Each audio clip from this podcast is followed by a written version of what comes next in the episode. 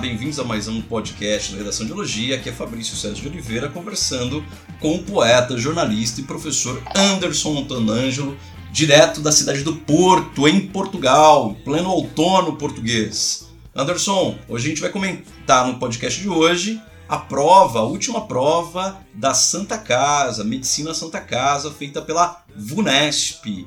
Viu a prova? O que você achou dessa prova, Anderson? Boa tarde, bom dia aqui, boa tarde aí, né? Tá certo, boa tarde, bom dia e boa noite para alguém que eventualmente estiver ouvindo na Austrália, vai saber. É... Fabrício, eu vi, vi a prova, é... achei que achei que ela é mais um indício de que, como diria minha avó, a Bonesp não dá ponto sem nó. é, o, o, o, tema é preciso, absolutamente representativo do contexto é, sociopolítico, sociocultural brasileiro e acho que foi uma excelente reflexão, é, ainda mais pensando num momento em que buscamos a humanização né, das, da, de outras áreas, sem ser as, as, áreas humanas, a humanização da área da saúde.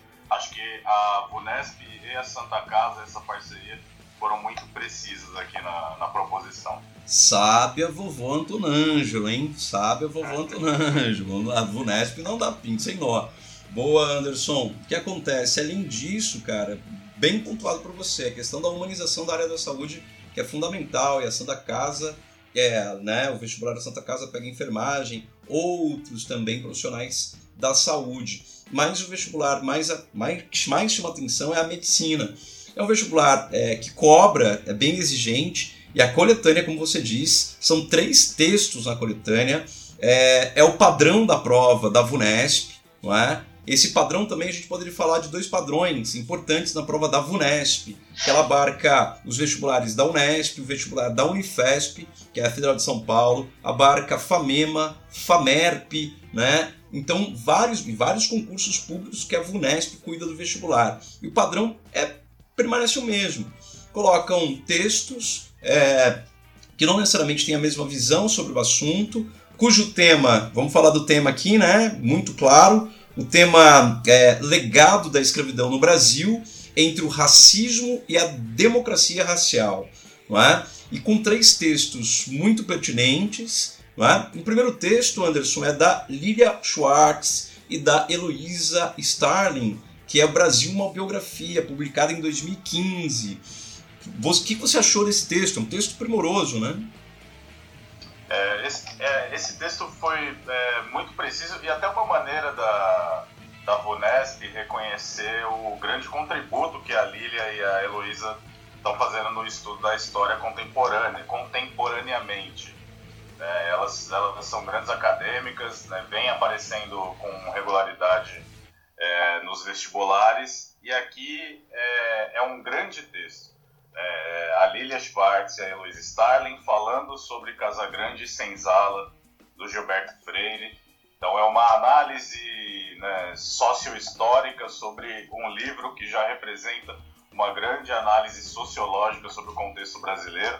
Então, é, logo de início, a VUNESP fornece para a gente um, um passo imenso rumo a, ao debate sobre a questão racial no Brasil. Né? Perfeito, perfeito. O texto é tão primoroso. Primeiro que é feito, vamos falar da Lília Mort Schwartz e da Heloísa Starling, que é professora da, da Federal de, de, de, Minas Gerais, e a Luísa e a Lília, ela é professora da USP, antropóloga, historiadora, não é? uma das donas da Companhia das Letras. Mas ela é uma historiadora muito contumaz, sobre, principalmente sobre a questão da escravidão, do ou justamente do processo de escravização das pessoas no Brasil, né? É, eu acho que é um, é, é, ela é uma referência sobre esses estudos e tem dois detalhes importantes que você levantou. Primeira coisa, o livro Casa Grande Senzala, do Gilberto Freire, é importante a gente frisar, ele foi publicado em 1933. Isso é muito importante. 1933, enquanto a Europa estava numa ascendência nazi-fascista muito forte, e também de uma política voltada para o arianismo, o Gilberto Freire, no Brasil, ele defende a mestiçagem, a miscigenação. Isso é o ponto positivo da obra de Gilberto Freire. Porém, há um ponto negativo da obra de Gilberto Freire, né, que os estudiosos e grandes teóricos falam, que é a questão que ele faz Casa Grande sem Senzala, só que ele escreve do ponto de vista da Casa Grande, né? Ele vê a, a, a questão positiva da miscigenação, eu acho que é o ponto positivo, efetivamente, da obra dele, mas ele, ele vai, ele é um, um daqueles que defende a, a democracia racial brasileira. Bom, esse é o ponto de vista dele. Elas estão comentando e comentam falando que há uma contradição em termos ao usar da própria obra do Gilberto Freire a palavra ou a expressão, melhor dizendo, boa escravidão. Não existe escravidão boa, não é? A escravidão é algo é, gravíssimo, é? Isso é, é, promove rupturas, violências, né? Não tem a boa escravidão. Então o Gilberto Freire tenta defender essa, entre aspas, boa escravidão. Há uma releitura, uma, uma digamos, uma, uma revisitação esse passado histórico, né? E sobre a biografia do Brasil pelas duas professoras. Eu acho que isso é um ponto extremamente importante. E também a Lilia Morris Schwartz lançou agora em 2019 um livro primoroso que a gente deveria indicar, além do Brasil uma biografia indicado aqui, um livro que é extraordinário para quem está prestando vestibular, para quem gosta de história do Brasil, um livro curto, saboroso, um livro tem o título de, abre aspas, sobre o autoritarismo brasileiro. É da Companhia das Letras e é da Lilia Mort Schwartz. Está aqui na minha mão, lindão aqui, foi publicado meados de 2019. É um texto, o primeiro texto então da coletânea, chama atenção.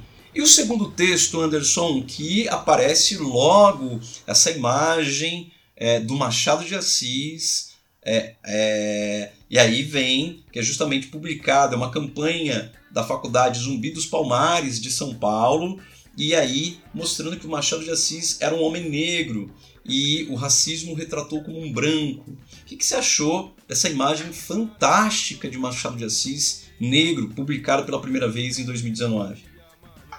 E da é, coletânea, né?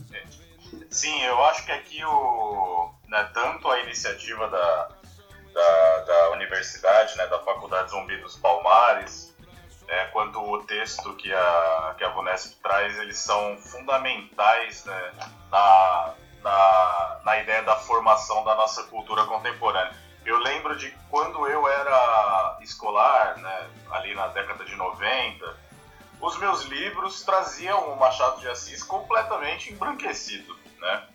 E aí é óbvio que, enfim, eu assimilo a imagem né, do, dele embranquecido. Tanto que a surpresa foi quando eu descobri que o Machado de Assis era negro. Eu já era a, é, relativamente é, próximo de ser adulto, sei lá, né, 18 anos, 19 anos. E eu fiquei um pouco chocado com isso. E é necessário a gente pontuar esse tipo de coisa. Isso é um absurdo, né? Isso é, é um atropelamento cultural, isso é eu não tenho nem, nem nome para isso. Então, o, o, que eles fazem aqui não é simplesmente venerável, é absolutamente necessário. É um caso, é o caso mais extremo de justiça que se deve fazer. E é essa tentativa de apagamento da contribuição da cultura negra para né, o Brasil, isso é o, o, o, o que mais de puro racismo existe. E é inconcebível. Então, é, a Vunesp ter trazido esse texto para cá, essa imagem para cá, essa imagem canônica do Machado de Assis, é, eu acho é fundamental, é o ponto fulcral aqui dessa coletânea. Perfeito, não, claro, bem colocado. Ainda mais por você, né, homem branco, eu como homem negro, eu sempre analisei Machado, qualquer outro escritor, pela potência humana, não é? E obviamente sabia dos traços né? Era considerado mulato na época, né? Mas homem negro, né? Mulato, hoje a gente revisitando a palavra, ela não é benquista e também mostra um lado pejorativo que vem de mula, isso não é legal, mas pela é, genialidade de um homem do final do século XIX na produção, independente da raça, mas pela genialidade. Obviamente que a raça dele diz muito, né? Diz muito. Porque na leitura vertical sobre a realidade ele sabe as agruras que passa. É igual uma mulher, a diferença entre nós dois homens conversando e as diferenças e as agruras e, e, e dificuldades que uma mulher tem é, numa sociedade. Nós nunca vamos é, conceber existencialmente isso. A gente pode imaginar, a gente pode tentar diluir, mas a gente nunca vai saber em relação às mulheres. É a mesma coisa na questão da negritude no século XIX. Esse texto é fabuloso, realmente assim, chama atenção. E é um texto da Ira Iarema né, Soares, campanha da universidade, recria foto de Machado de Assis para retratá-lo negro. E aí tá lá, foi publicado em maio de 2019. E o último texto da coletânea é um texto da Raquel Dremer. É, o texto leva o título de Entenda o que é e como funciona o colorismo. Né? Na revista, se eu não me engano, é Cláudia, M de Mulher, abriu aqui. Se eu não me engano, é, acho que foi na revista Cláudia, se eu não me engano, pelo que eu vi aqui. É, é maio de 2019 também. E aí, nesse texto, traz o quê? O que você viu aqui de interessante?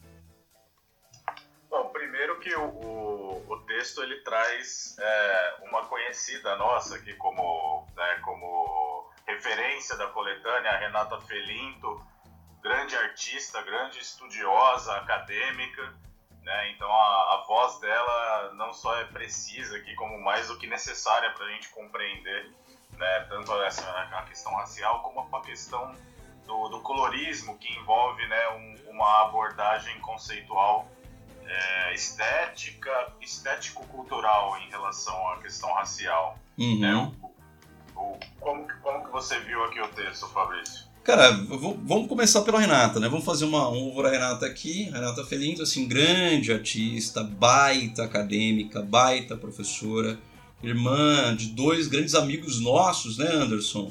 Irmã do Juninho, irmã, irmã do, do, do Marcos, que são pessoas extraordinárias, de uma família extraordinária.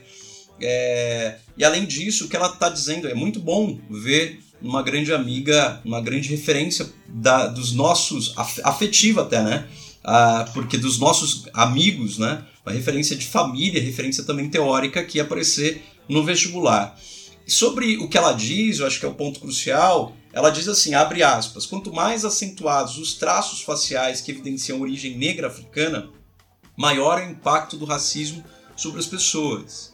Assim, socialmente, quanto mais clara a pessoa negra, maiores chances de êxito na vida ela terá. Que não significa que ela também não seja vítima de racismo.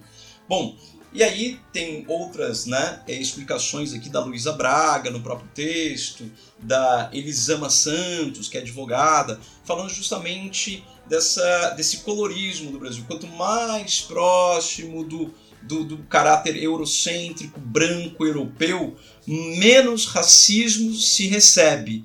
Mas menos racismo não quer dizer que não haja racismo. Não? Então, esse é o ponto crucial, esse é o ponto que chama atenção para o tema em si. Coletânea primorosa, coletânea Unesp, e aí vem um ponto que é crucial.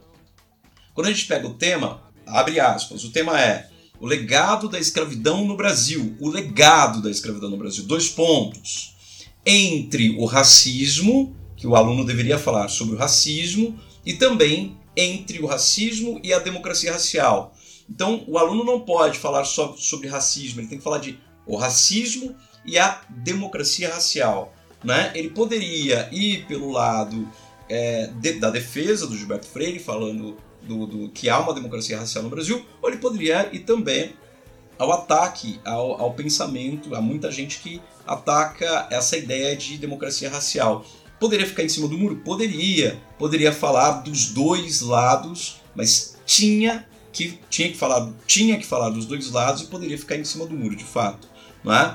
Mas o tema é extremamente relevante e, como diria sua avó, exatamente, não é? Vovó Antonângelo dizendo aí pra gente. Exatamente, a Unesp não dá ponto sem nó. Belo tema, belo tema, bela perspectiva.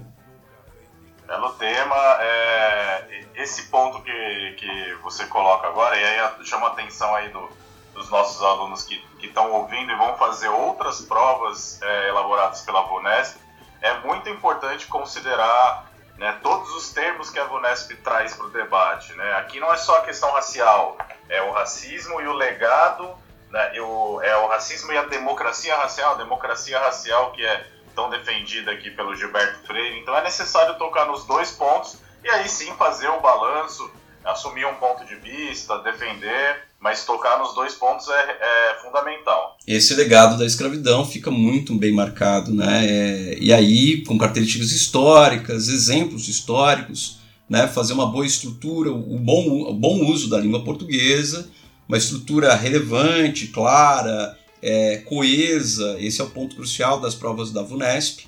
Ela não cobra nem tanto conteúdo quanto uma FUVEST, ela cobra um conteúdo é, de qualidade, obviamente, do, do, estudante, mas não precisa inovar, não precisa trazer, né, não precisa ser o novo Adão, né, aquele que vai trazer a novidade, a máxima novidade né, para a redação. Não, não é um concurso literário, é uma redação de vestibular. Ela está perguntando para você o que você sabe sobre o assunto, quais as referências suas sobre o assunto e se você sabe ler a coletânea e sabe discutir esse tema, sem esquecer nenhum dos termos, como você bem disse. Não pode esquecer, a palavra legado é fundamental, da escravidão no Brasil, né, da escravidão não é nos Estados Unidos, da né, escravidão no mundo, da escravidão no Brasil, então o legado da escravidão no Brasil, entre o racismo, se ele existe ou não existe, a, é, a coletânea já diz que existe esse racismo, a questão do colorismo, e a democracia racial, que a gente dialoga com o texto da Lilia Schwartz, da Heloísa Starling e é, do Gilberto Freire. Acho que as coisas ficam bem claras para quem vai fazer o vestibular, não é? É isso aí. Né? A, a, a Vunesp é bem objetiva né? quando, quando propõe o tema, quer que, assim como o Fabrício acabou de dizer, não, não precisa inovar no, no tema, mesmo porque em 30 linhas isso é bastante difícil de acontecer, mas que você debata de maneira concisa e precisa a proposição que foi, que foi colocada. Então, muita atenção na proposição. É isso. Maravilha, Anderson. Obrigado. Nos encontramos no próximo podcast para discutir mais sobre os temas dos próximos vestibulares. Eles estão vindo a roda, agora começou. Agora começou, estamos em outubro, final de outubro, novembro, já temos aí uma, uma penca de vestibulares para analisar e temas muito bons. Então tem muita VUNESP, tem Uni, a Unicamp vai ser mais adiante, mas tem vestibular de, de, de primeira fase, tem Federal do Paraná, tem o ERJ, não é? tem FAMEMA, FAMERP, Unifesp, tem um monte de coisa e tem Enem também, né? Então a gente se encontra no próximo podcast. Abraço, meu querido! Abraço, Fabrício. Abraço, galera do Redação e Dialogia. E até a próxima. Até a próxima. Nos encontramos no próximo podcast. Até lá.